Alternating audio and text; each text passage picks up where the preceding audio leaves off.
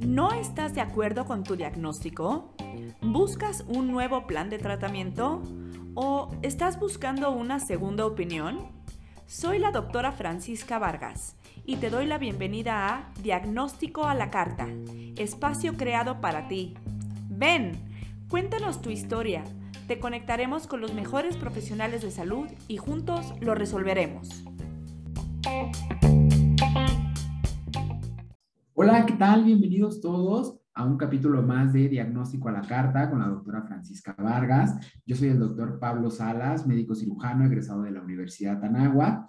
El día de hoy tenemos como invitada a la señora Sandra. Señora Sandra, ¿cómo está? ¿Cómo se encuentra? Hola, ¿qué tal? Buenos días. Bien, gracias.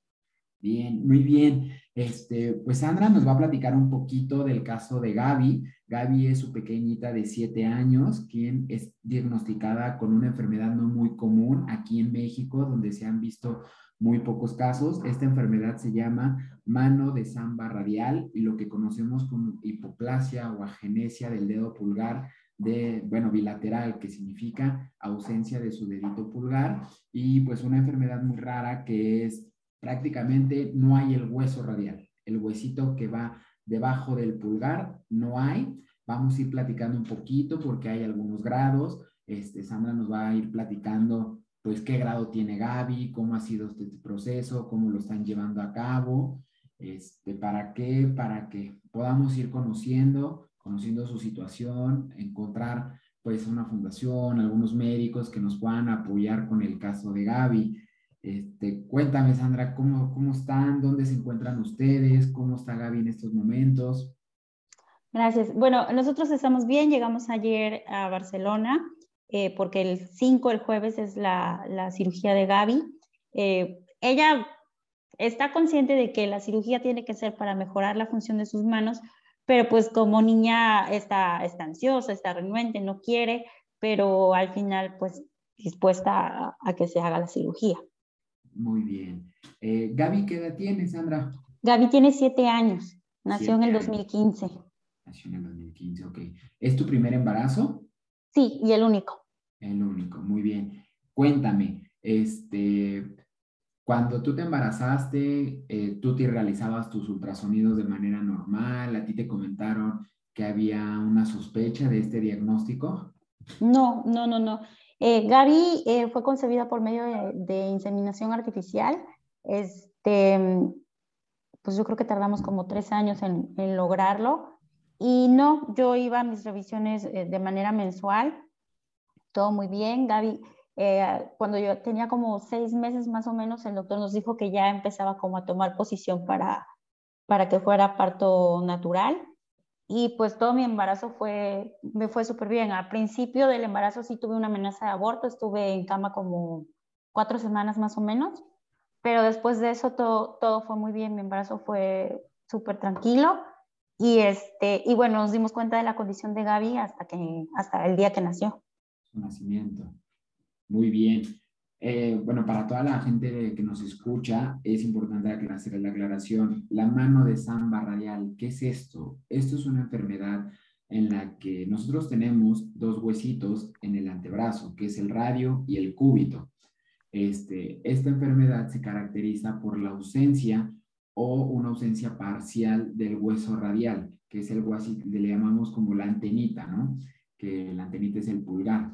Podemos tener, hoy en día está clasificada por cinco tipos de, eh, de grados.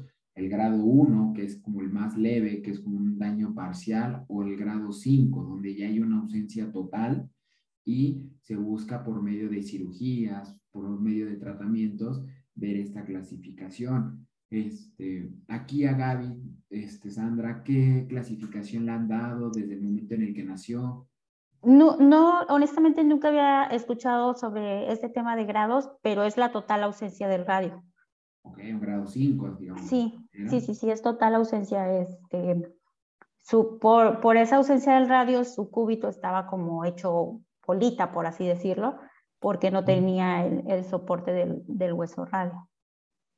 Ok, sí, justo en ausencia de, de lo que es el radio, ahí pues prácticamente se afecta a todos los tejidos del lado del radio, del antebrazo de la mano, provoca un acortamiento del huesito, pareciera como que sus manitas se encurvan totalmente, le llamamos hacia adentro, para que las personas lo puedan imaginar, pues obviamente hay un cambio en el estilo de vida, se les enseña, se le va desarrollando al niño ciertas características para que ellos se puedan acoplar al movimiento de sus manitas. Imagínense, todo el mundo sabemos que en la medicina decimos que el segundo cerebro humano es nuestro pulgar. Desde hace miles de años sabemos que sin el pulgar, que es lo que nos diferencia incluso ya con medio de la evolución de ciertos animales, es el poder hacer el, el movimiento del pulgar. De la pinza. Exacto hablamos un poquito, bueno, te preguntábamos acerca de tu, cómo fue tu embarazo, porque hoy en día pues sabemos que el diagnóstico solo es de dos formas, por medio de ultrasonidos o lo que le conocemos como ecografía prenatal, ya lo recomendable es hacer de 5 a 6 ultrasonidos, podemos ir viendo a la semana 8 que se desarrolla la organogénesis, pues darnos una idea, ¿no? De cómo va el desarrollo del cuerpo, o la otra, como viene en el caso de Gaby, hasta el momento del nacimiento vemos este, el diagnóstico, ¿no? En este caso, en el de, en el de Gaby, te han dicho tu, bueno, la valoración me imagino que es por el ortopedista. Mm, bueno, eh, cuando Gaby nació, eh, lo primero que nos dijeron era como que no había una, como una razón, como que no, no nos podían decir exactamente qué, qué había sucedido, que probablemente pudo ser por esta amenaza de aborto que tuve, alguna gripa, alguna infección, pero que no lo podíamos saber. Lo que sí podíamos saber era qué parte de qué era esta, esta malformación. Fuimos como, eh, lo de Gaby es como un síndrome, es el, paquetito, digamos, fuimos a, una, a un estudio genético y ya ahí es donde la diagnostican con el síndrome de Okihiro. Pero qué lo provocó, no, no, no, no, no lo podemos saber. Exacto. Dentro de la valoración de todo este tipo de pacientes, obviamente lo primero es que nos vea el genetista, ¿no? Para saber, hay dos formas, que puede ser de origen genético, que fue de herencia de tipo autosómica dominante, o la otra es que fue simplemente la malformación en la que el huesito no se logró desarrollar al 100%. Hay muchas causas, obviamente en estas primeras ocho semanas, pues pudo haber sucedido, es difícil valorarlo, pero pues con el avance de la tecnología lo vamos, lo vamos valorando. Cuéntame un poquito, Sandra, en estos siete años, ¿qué es lo que le han hecho a Gaby? ¿Cómo ha sido su proceso en el tratamiento? Sí, bueno, cuando Gaby nació en Veracruz, nosotros somos de Veracruz, entonces eh, la vio eh, un ortopedista, él nos dijo que el procedimiento a seguir era que había que ponerle unas, bueno, en Veracruz no se disponía de férulas, no, no se tenía el material para hacerle unas férulas, que había que enyesarla, pero que, que podíamos ir a algún hospital en Ciudad de México para eh, que ahí le dieran el tratamiento por medio de férulas y no fuera, no fuera tan pesado. Vamos a Ciudad de México a un hospital, efectivamente le ponen férulas como para ir ayudando a, a enderezar el, el hueso, pero sí nos dicen que había que esperar un tiempo porque estaba muy chiquita que había que esperar que sus huesitos fueran un poquito más, más duros. Al año y medio eh, le hacen la primera cirugía, eh, le llaman, le hice un colgajo, que es como, como, que le cortan una partecita por la muñeca para tratar de enderezar la mano izquierda eh, y se lo calzaron, por decir así, con, con, un clavito, pero al tercer día el clavito se salió se infiere que los, los cartílagos estaban como muy duros y rechazó, su cuerpo rechazó el, el clavito. Se consideró que la, la, cirugía no fue exitosa, su eh, la mano literal pues la, la, enderezaron, pero con esto pues la mano regresó a, a volver a estar exactamente igual, eh, doblada. Eso fue al año y medio, después estuvimos en lista de espera para que le pusieran un minifix, pero eso ya no se logró. Cuando, cuando ya está disponible el minifix, la vuelven a evaluar y nos dicen que su mano em, estaba demasiado curva y la observaron, vieron que Gaby hacía muchísimas cosas, porque la realidad es que sí podía hacer muchísimas cosas. Entonces, este, los doctores en México temieron que, eh, lo, que ya lo que ya ella había avanzado de habilidades las perdiera al momento de enderezar la mano. En, en, este lapso entre la primera operación de año y medio hasta que nos dan ese diagnóstico fue cuando Gaby tenía cinco años y medio más o menos. Y ya es entonces cuando decidimos buscar otras opciones fuera de México. Okay. La verdad es que eh, dentro de esta poca bibliografía que hoy en día encontramos, muchas de estas hacen referencia a lo mismo que tú comentas, que es la cirugía a qué edad debe de suceder, cuándo ya debe de ser lo recomendable. Hay bibliografías que dicen, no, a los seis meses del diagnóstico ya se debe de hacer la rectificación del hueso, la colocación de la férula, porque los niños tienen algo muy común, eh, una particularidad, que es sus huesos son muy flexibles, podríamos hasta llamarles muy blanditos la elasticidad, el crecimiento, eh, estas dos pequeñas capas que le llaman el endostio y el periostio, pues obviamente nos ayudan, ¿no? Eh, pasa que los niños, a diferencia del adulto, pues encuentran esa capacidad de sus actividades, poderlas llevar a cabo aún con la deformación de sus huesitos.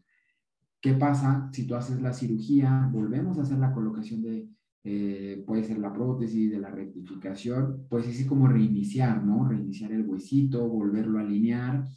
¿Ustedes buscan ayuda fuera de México? ¿Dónde la buscan?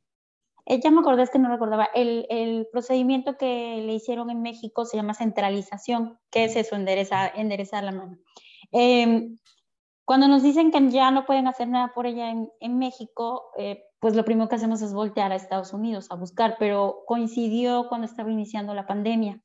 Entonces los en los hospitales ni siquiera nos querían recibir el expediente de, de Gaby para saber si la podían atender o no.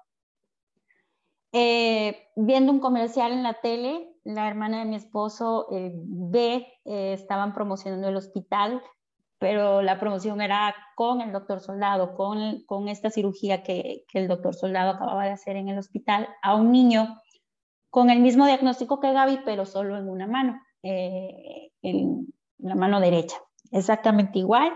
Mi cuñada nos dice, nos manda el comercial y es cuando decidimos contactar al doctor, investigamos su biografía, e investigamos pues que, cuántos casos había hecho, dónde había estado. Y pues hablamos con él, hicimos una consulta virtual y él nos dijo que podía ayudar a Gaby, que eh, lo que él podía hacer se llama técnica Vilki, que básicamente es quitar el huesito de un dedo del pie y trasplantarlo a la posición del, radio.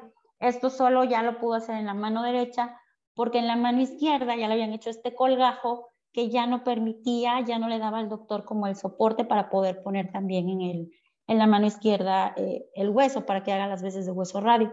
Entonces, bueno, eh, lo que nos, nos dijo que podía hacer era pulgarizar la mano izquierda, tratar de, enderezarla un poco y a la derecha sí hacerle la técnica Vilki, el trasplante de hueso y la pulgarización, que esa pulgarización es por la que estamos aquí ahora.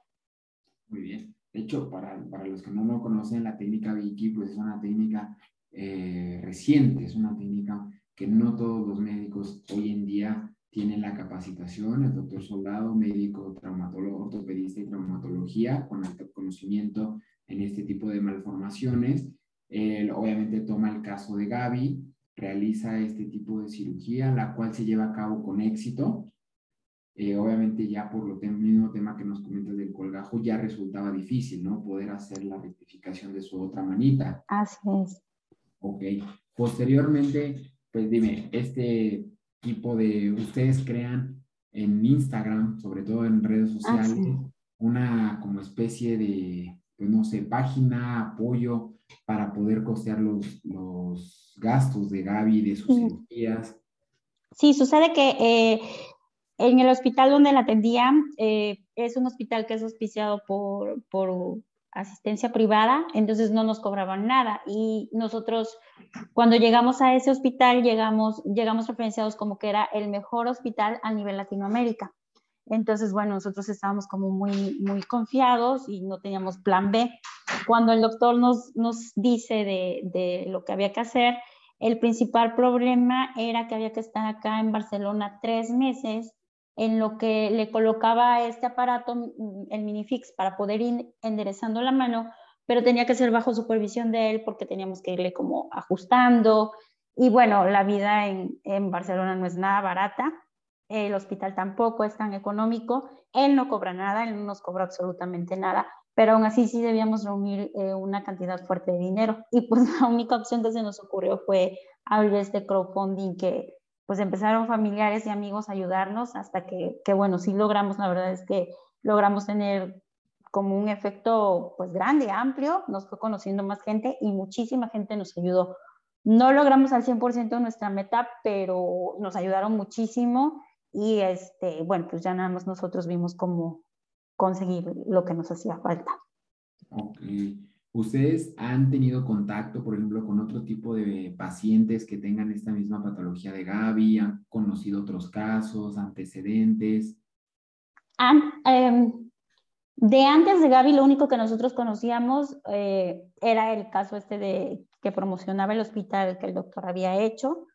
No, no conocimos una persona que en el hospital donde iba Gaby sí le hicieron todo este tema de la centralización y lo que nos explicaban es que aunque era el mismo diagnóstico, justo el, el, ángulo de las manos, a, esta niña sí le habían permitido que le hicieran la cirugía de centralización y este, pues era como lo más parecido. A raíz de que nos damos a conocer por el crowdfunding y todo esto de, de las redes sociales, sí es que más personas nos han contactado, más, es un decir, o sea, tres o cuatro personas, este, dos de Ecuador, una de México, eh, que nos han contactado, bueno, para preguntarnos sobre nuestro caso, nuestro, nuestra experiencia, y dos de ellas han decidido venir con el doctor Soldado, y uno, pues la bebé está recién nacida y decidió ir al hospital donde iba Gaps, en México.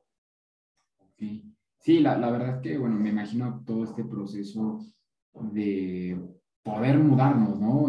a literalmente otro país, Barcelona, otro es, eh, otra medicina, ¿no? Muy, muy diferente en cuestión de diagnóstico, en cuestión de atención a la de México, a lo que podríamos estar acostumbrados e incluso que ustedes vienen de Veracruz, donde a lo mejor la atención médica es un poquito más difícil, el acceso a este tipo de cirugías. En cuestión, pero es que, bueno, partimos del hecho de que esta técnica eh, que le hizo al Gaby el doctor, pues solo la hacen tres doctores en el mundo. El doctor que la creó, eh, otro hospital en Estados Unidos que, bueno, el presupuesto era como el doble o triple de lo que nos costaba venir a Barcelona, y, y, y el doctor Soldado que está acá en Barcelona, que, que, bueno, ya ahora es que empieza como a salir a otros lugares como, como un tema de tipo fundación. Él no cobra nada, este, para poder, pues, para poder ayudar a, a, más personas. No todas con el mismo padecimiento de Gaby, porque efectivamente el de Gaby no es tan común, pero, pero ya, o sea, es un poco más accesible ahora. Sí, obviamente dentro de este proceso ahorita que, como tú lo dices, ya ha tenido ya, gracias al doctor Soldado, un mayor auge a ser conocido en diferentes partes del mundo yo revisando la bibliografía un poquito, nos damos cuenta, esta clasificación de este tipo de enfermedades no, no es, es descrita por primera vez en 1987. O sea, apenas 30 años, más de poquito de 30 a 33 años, es el conocimiento que se tiene, las técnicas descritas, el avance de poder ya que nos ha permitido tener obtener un pequeño como colgajo, un huesito de otras partes del cuerpo, en el caso, por ejemplo, del, del pie, del mismo del paciente, que el paciente se adapte, porque también eso es algo que nos preocupa, ¿no? Bueno, te lo dicen dentro de las primeras 48 horas o 72 horas, que el cuerpo lo acepte, que el cuerpo no rechace, en el caso, por ejemplo, de Gaby, que rechazó el primer material, que fue el clavito. Así es, sí, incluso cuando eh, el doctor nos explicó muy bien cuando que era quitar una parte del pie y pasarla al brazo, pues también es una decisión muy importante porque pues tu hijo está con cuatro dedos en cada mano, le hacen falta dos dedos y todavía le vas a quitar un dedo del pie, sí, sí es una decisión eh, fuerte que se toma, pero definitivamente eh, nosotros siempre sabíamos que, que, era importante que Gaby lograra este largo de, de, su brazo para poder hacer actividades tan básicas como poder ir sola al baño, peinarse, bañarse, escribir. Entonces, bueno, sabíamos que la decisión era bastante fuerte, pero que los beneficios eh, son, son extraordinarios. Sí, a, a, a, corto y a largo plazo los beneficios es, cambian, ¿no? La funcionalidad o el objetivo principal de esta cirugía es eso, que Gaby pueda ser una niña funcional, que pueda realizar las actividades primordiales o básicas por ella misma. Dentro de, nos comentabas al principio un poquito que ella, bueno, sí, por parte del genetista fue diagnosticada, ¿no? Por un síndrome genético. Sí, se, se llama síndrome de Okihiro. Entonces, bueno, aparte del tema, el tema de las manos es como que lo que más se ve y digamos, si pudiera decirse limitar, porque realmente creemos que no ha sido tanto una limitación, se ha tardado más en hacer ciertas cosas, pero las termina logrando. Eh, es lo que más se ve el tema de las manos, pero también eh, tiene estrabismo, está diagnosticada con, con síndrome de Duane y tiene, tiene un pequeño soplo en el corazón y podría tener, pero no lo tiene, una afectación en los riñones. Entonces, bueno, después de esto nos seguimos con los ojos y después con el corazón. Y bueno, para los que no conocían este tipo de síndrome, sobre todo se afecta principalmente lo que más nos puede causar daño es el corazón y los riñones. A los riñones ahí un poquito hablamos de que puede ir desde que tenga una afectación leve o incluso la ausencia de total de un, de un riñón, que en el caso, bueno, de Gaby no, lo, no se ha visto, que eso es muy bueno. El soplo, esperemos, no sé si ha sido valorada, que sea un soplo funcional, les han dicho es un soplo que puede desaparecer, que tiene afección valvular, no lo sé. sí, Nada más, eh, sí nos comentaron esa parte que había que esperar que cumpliera cinco o seis años para ver si había cerrado solito, sino bueno, que había que cerrarlo.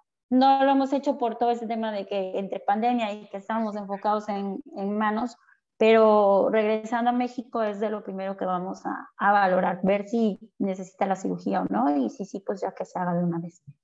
Sí, nosotros esperamos que no. Es comentarles a todos, en los niños siempre hay diferentes tipos de soplos, de acuerdo a las válvulas cardíacas. Los soplos en los niños suelen ser, le llamamos soplos fisiológicos, soplos que aparecen por sí solitos, o sea, no son dañinos y suelen desaparecer conforme el paso del tiempo, con la maduración y siempre y cuando no le produzcan algún daño al paciente.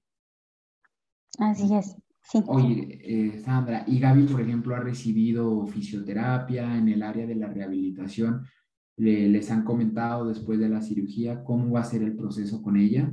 Sí, sí, de hecho, bueno, antes de, siempre, desde prácticamente el año, yo creo, eh, siempre ha tenido fisioterapia.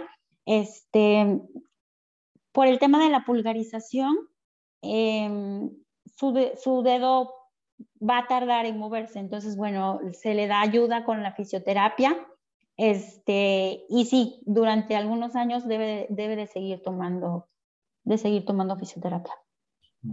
¿Ella toma algún medicamento? Eh, ¿Realiza, cómo ven el tema del proceso de la adaptación? ¿Lo llega a padecer algún tipo de dolor?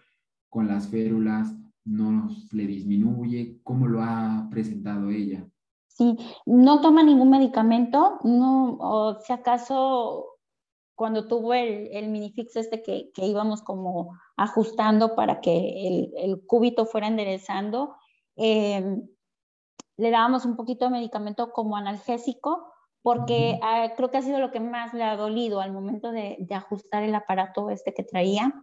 Eh, pero de ahí en fuera no, no, en general se puede decir que es una niña bastante sana. Sí, la verdad es que yo, eh, yo invito a todos a que podamos conocer ahí a Gaby en su página de Instagram. Yo, veía yo veo una niña sumamente eh, feliz, que le echa muchísimas ganas, sus actividades, los saludos diarios que nos realiza.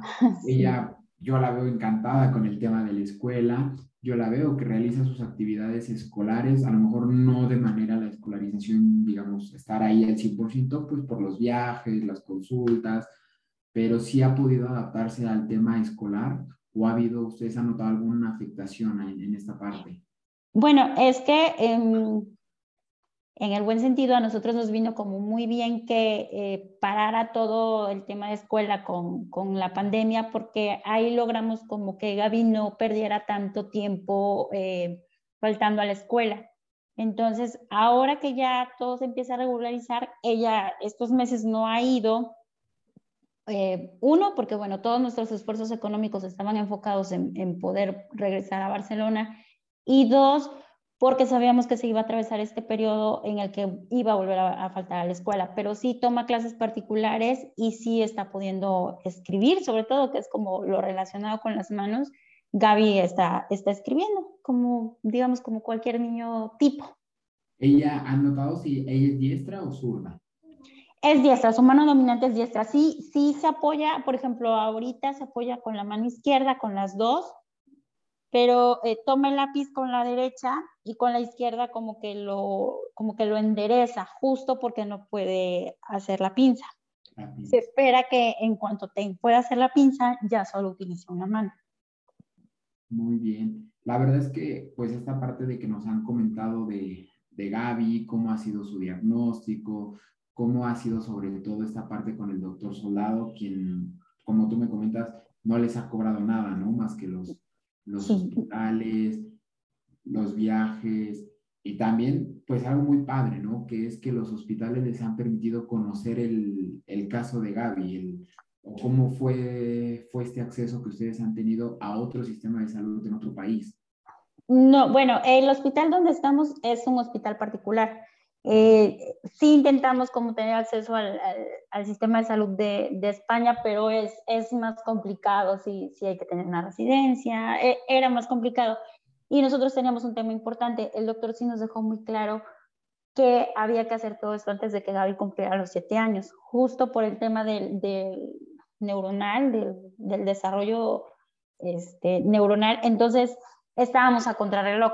Tal vez si hubiéramos podido intentar como con tiempo hacer, tener acceso al sistema de salud, pero para nosotros ya, ya el tiempo se había acabado, ya estábamos sobre, sobre el límite y, este, y era importante hacerlo ya. Pero en el hospital, bueno, sí, también eh, la vez pasada no completábamos, nos dieron chance de, de que les fuéramos pagando poco a poco, han sido muy, muy accesibles con nosotros y también nos han mejorado los precios.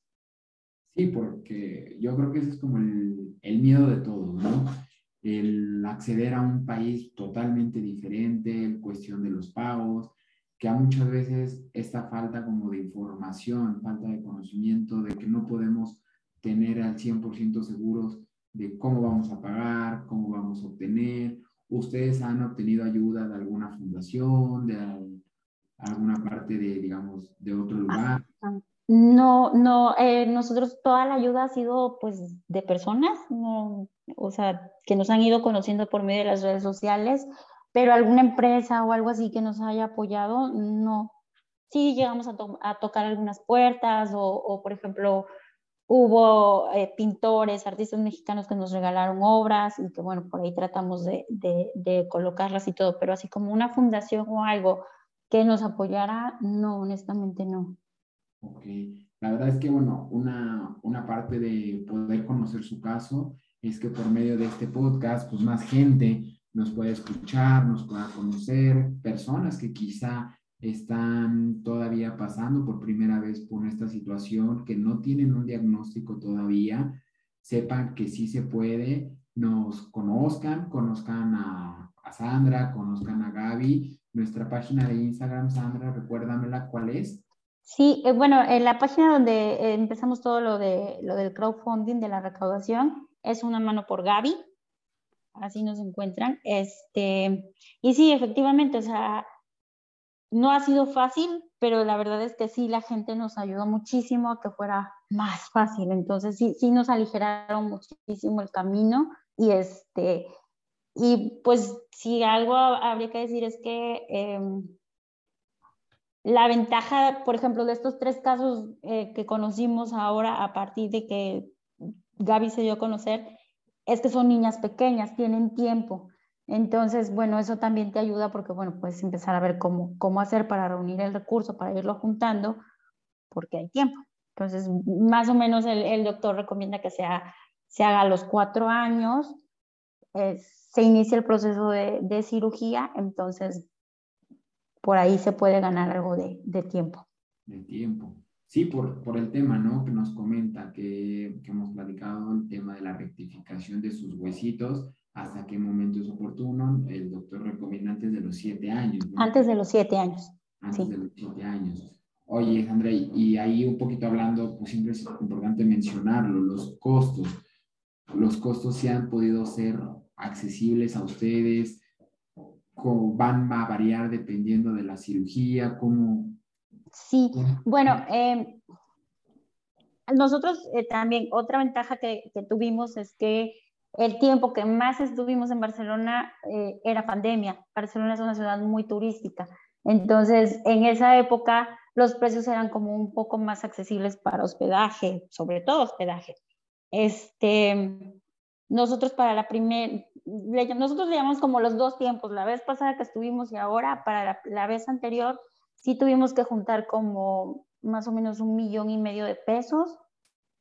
Y ya para esta sí fue, fue mucho menos, fueron como 200 mil pesos más o menos. Este, la vez anterior, eh, la gente nos ayudó a juntar 900 mil más o menos, nosotros conseguimos el resto y para esta ocasión también nos ayudaron a juntar casi todo. La verdad es que eh, suena a lo mejor una cantidad baja, ¿no? Pero son cantidades difíciles, cantidades que uno no tiene en mente, uno Sí, no, no, no. Y no dice, pues, pues lo pago. Los tengo. Sí, no, la, la, gente promedio en México, mm, eh, por mucho que... Es más, aunque Gaby hubiera tenido un seguro de gastos médicos que le cubriera el tema de las manos, eh, tal vez no hubiéramos tenido la cobertura en el extranjero y hubiera dado razón de lo mismo. Entonces, eh, no, nosotros somos una, una familia promedio, este, vivimos con lo que ganamos de, trabajar. Yo dejé de trabajar con todo este proceso, entonces, pues bueno, nada más con lo que mi esposo gana. Eh, pero sí, sí tuvimos muchísima ayuda. Nosotros para esta segunda ocasión ya no nos parecía tantísimo dinero comparado con lo que tuvimos que juntar la primera vez, pero pues de todas maneras sí, sí, sí, este, sí son cantidades fuertes. Y sabemos que pues en México no, la mayoría de las personas no tenemos acceso a esas cantidades. Cuando, cuando Gaby nace, ustedes, este, ¿dónde la valoran por primera vez? Cuando nace en alguna institución privada, pública, o de ahí cómo los catalogan a este proceso que me comentabas del genetista. Sí, ah, bueno, Gaby nace en Veracruz, en un hospital particular. Eh, el pediatra nos recomendó un ortopedista. El ortopedista estudió en el hospital a donde iba eh, Gaby en Ciudad de México. Entonces, eh, o sea, él sí nos dijo, pues ahí es, es lo mejor. Y, y, dos o tres pediatras que habíamos consultado en Veracruz, cuando les comentamos de ese hospital, eh, ellos nos decían, si yo tuviera un hijo en la situación de Gaby, ahí iría. Entonces, eh, vamos a ese hospital, la atención la verdad es que es, es muy buena, eh, es como un hospital público, pero con atención privada, como de privada, la verdad es que es muy bueno. Este, y ahí es donde nos dicen que tenemos que checar también el tema de ojos. Vamos a, para acelerar de manera particular, vamos a checar el tema de ojos. Y la doctora em, nos recomienda ir al hospital, híjole, nunca me acuerdo el nombre, Conde de Valencia o Conde Valenciana, algo así. Conde de Valencia. Ajá, exactamente. Y ahí es donde le hacen el estudio genético. Ok. De hecho, para, para, quienes no lo conocen, el Hospital de Valencia es uno de los mejores hospitales de oftalmología aquí en México, que ellos atienden, me parece, desconozco ahí un poquito el punto, si sea público o privado, el 100% del costo, creo que es público. Ajá, eh, como que hacen estudios socioeconómicos y ya te catalogan para, para cobrar, este, y es como te, te, dan como rangos de precios, y, eh, pero son muy accesibles de todas maneras. Sí, porque esta parte, pues bueno, ustedes cuentan, digamos, con la suerte de conocer al pediatra, al ortopedista, que les dice, pues lo logran orientar. que muchas veces en este tipo de enfermedades, sobre todo la enfermedad genética en México, nos hace muchísima, muchísima falta el poder orientar a los pacientes, el poder decirles, no, no es normal, que sí es normal, porque a lo mejor si no hubiéramos visto esta deformidad en Gaby, esta anomalía de sus manitas, pues a lo mejor hubiera pasado nada más lo del corazón, lo de los ojitos, bueno, déjenlo, vamos a ver. Y sin embargo, sucede primero lo de sus manitas y un gran abordaje de todos los médicos que nos dicen, hay que valorarle aquí, hay que valorarle acá, vamos a acudir, ustedes tienen la oportunidad de acudir de primera instancia tanto en Veracruz, después a la Ciudad de México y bueno, ahora en Barcelona. Sí, sí, yo sí creo que nuestro caso es como muy afortunado dentro, dentro de todo porque hemos como sabido rodearnos de, de las personas indicadas este, que nos han ido guiando. Entonces, sí, por ese lado sí, sí, este, como que sí lleva, dentro de todo llevamos ventaja de que, de que logramos como, como ir conectando con personas o con, con profesionales que nos han ido guiando para pues poder brindarle a Gaby lo, la mejor atención posible. Sí, sí, sí, definitivo. Y sobre todo me imagino el apoyo emocional, que es también muy importante, pues no solo también para Gaby, para ustedes como sus padres, que el desgaste emocional, económico, ha sido fuerte. ¿Cómo lo han visto, digamos, por parte de su familia? Sí, de hecho, eh, bueno, nosotros, justo como Gaby, eh, llevaba mucho tiempo yendo a ese hospital, pero no le hacían, no tenía como intervenciones quirúrgicas ni nada ella no estaba tan acostumbrada a tener trato con doctores o inyecciones o aparatos. La realidad es que no, lo más que había eh, pasado era que usaba unas férulas de noche, nada más. Entonces, eh, cuando faltaban como tres o cuatro meses para venir a Barcelona por primera vez, empezamos a, a tomar terapia, mi esposo y yo para saber pues cómo manejar, porque no, no sabíamos, no teníamos idea de cómo iba a reaccionar Gaby. Y pues también como para ir preparando a Gaby, es desde entonces, ya estamos, tenemos un poquito más de, de un año, que Gaby toma terapia, toma, toma, ha tomado varias, pues tomó terapia de abrazo y ahora está con una como de juegos. Y este, para, para podernos ayudar, sí, por supuesto. Y claro, nuestra familia y amigos que siempre están al pendiente y que, y que nos siguen ayudando a la fecha, sí. creo que ese es un complemento, un gran, gran complemento porque a veces no solo es la cirugía, no solo es rectificar, es aprender a, a comentarle a un paciente, sobre todo a nuestros niños, de que bueno, hay un proceso que van a enfrentar, que vamos a estar con ellos, que es difícil porque si para un adulto es algo complicado una cirugía, para los niños puede llegar a ser algo traumático, algo que ellos no saben cómo afrontar que aquí, bueno, el caso de ustedes, de sus papás, de todo su núcleo familiar que han estado con ella, pues ha sido un gran éxito. Sí, la verdad es que eh, desde que nació ha sido una niña muy, muy querida, muy esperada y este... Y pues esto vino como a, confirmar que sí tenemos una red de apoyo de contención que ha sido la que nos ha ayudado a, a llevar este proceso, sobre todo ella, porque al final, pues nosotros como papás era lo que teníamos que hacer, este, pero pues para ella sí, sí era algo, algo completamente nuevo, porque finalmente Gaby no perdió nada. Gaby eh, nació así y pues ella solamente fue aprendiendo a hacer las cosas como todos los demás, no las hacía igual, pero las tenía que hacer como cualquier niño que tenía que aprender. Pues, ella no perdió nada, para ella al contrario, todo esto es como, como lo nuevo, para ella a la larga va a representar una ganancia, pero ella ahorita, para ella está perdiendo porque pues es la que está pasando por todo el proceso de la cirugía, eh, no le gusta que le anestesien, no le gusta irse sola al quirófano, todos esos momentitos que terminan pasando, pero que en su momento pues ella sí los, los padece bastante. Claro, y que pues conforme va creciendo, a lo mejor Gaby en una, a sus tres, cuatro añitos todavía no sabía qué sucedía. Hoy en día, ya casi siete años, pues ya, ya lo va tomando de, de manera diferente, ya es una perspectiva muy diferente a la que ella ya tiene, ya sabe que es un beneficio sobre todo de ella, que esto es pues para qué, para que pueda tener una vida, por llamarle normal, ¿no? Más funcional, sí, claro. Así es, pues bueno. La verdad es que, Sandra, nosotros te agradecemos muchísimo el día de hoy que nos hayas permitido, pues, platicar un poquito, conocer el caso de Gaby. nosotros eh, reiteramos, invitamos a todos los, nuestros eh, oyentes a que conozcan el caso de Gaby, la conozcan en su página de Instagram, una mano por Gaby, este, si nos la pueden apoyar, fundaciones que conozcan este tipo de casos. ¿Por qué? Porque no dudo que no haya muchísimos más casos hoy en día en México que al 100% no, no han sido diagnosticados y que hay una manera, hay un acceso, a lo mejor no todos podamos eh, pagar este, en el extranjero, pero se tiene un acceso aquí en México, se puede recibir una ayuda. Somos, eh, hay muchas fundaciones que pues hoy en día buscamos que nos puedan apoyar con este tipo de casos. El que Gaby, pues bueno, ya va un poquito más avanzada, está teniendo una atención adecuada y sobre todo, pues ella es un caso que está en una muy pronta eh, resolución.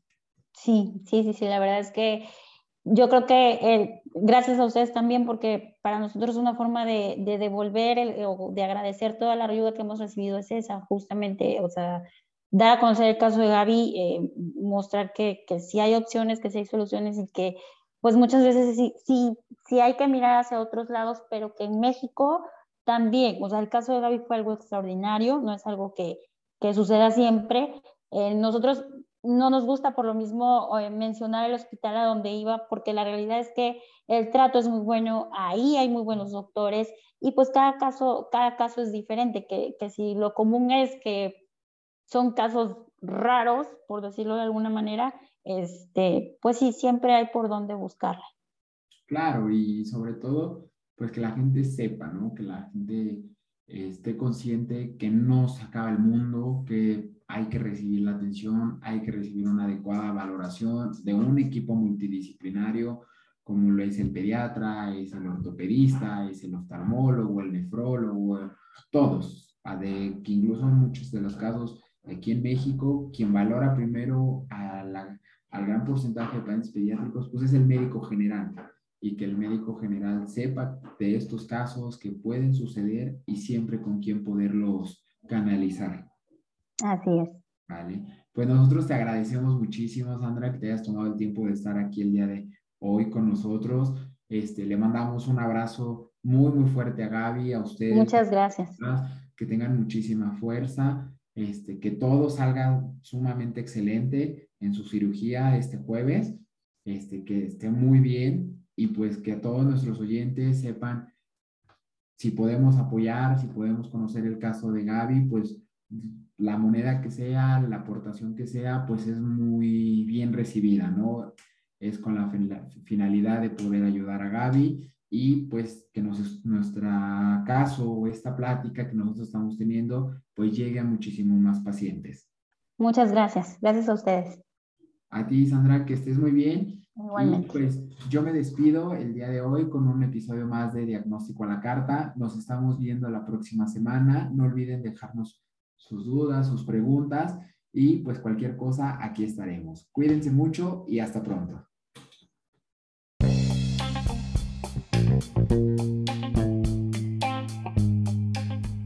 Fue Diagnóstico a la Carta. No te pierdas nuestro próximo podcast con un nuevo caso médico por resolver. Y recuerda, si tus síntomas se parecen al caso de hoy o eres un profesional de la salud con experiencia en este tema, escríbenos a contacto arroba connectingcorp.net. Juntos lo resolveremos.